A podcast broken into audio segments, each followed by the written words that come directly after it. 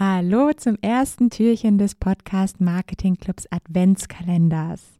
Du bekommst jetzt jeden Tag 24 Tage lang eine kleine Podcast-Inspiration mit auf den Weg und die soll dir auf jeden Fall dabei helfen, deinen Podcast noch besser und noch erfolgreicher zu machen.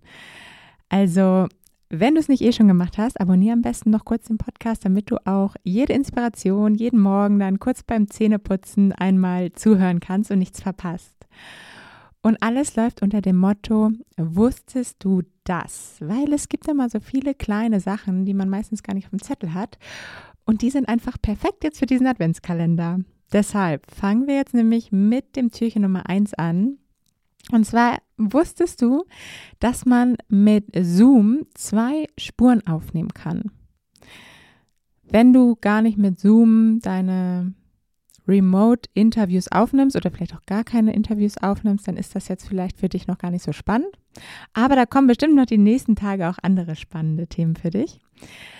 Allerdings ist das Gold wert, wenn du wirklich ja, Interviews aufnimmst, vielleicht auch noch nicht das richtige Tool für dich gefunden hast oder vielleicht auch schon mal Zoom ausprobiert hast, damit aber nicht so happy warst, weil du in der Regel per Default ist halt eingestellt, dass du bei Zoom einfach am Ende eine Spur ausgespuckt bekommst.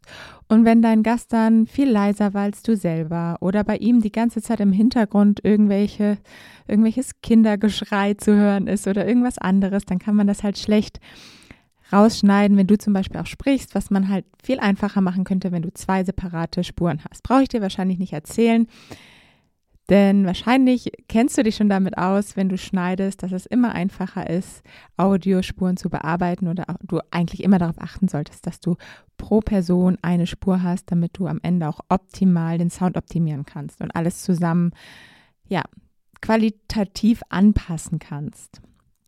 Und genau, bei Zoom normalerweise kommt halt eine Spur, wo alles zusammengemischt ist, raus. Aber du musst einfach nur einen Haken setzen und dann bekommst du automatisch pro Gast eine eigene Spur ausgespuckt und kannst sie super gut bearbeiten. Und seit ich das weiß und seit ich das nutze, ist die Audioqualität meiner Zoom Remote Interviews wirklich Bombe. Ich weiß, es gibt viele, die sagen, boah, mit Zoom geht das überhaupt nicht, aber ich habe wirklich super gute Erfahrungen gemacht. Ich liebe Zoom und das ist einfach so, da fühle ich mich zu Hause und die Audioqualität mittlerweile passt auch wirklich.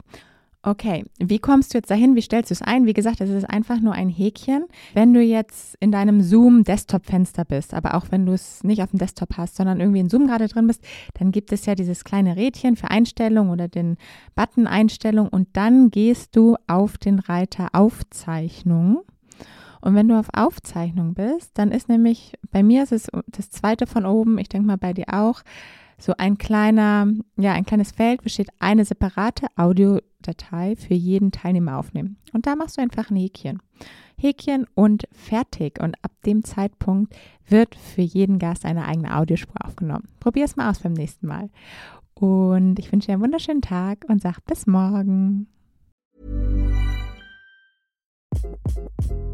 Hi. This is Craig Robinson from Ways to Win, and support for this podcast comes from Invesco QQQ, the official ETF of the NCAA. The future isn't scary. Not realizing its potential, however, could be. Just like on the recruiting trail, I've seen potential come in many forms as a coach. Learn more at Invesco.com slash QQQ. Let's rethink possibility. Invesco Distributors, Inc.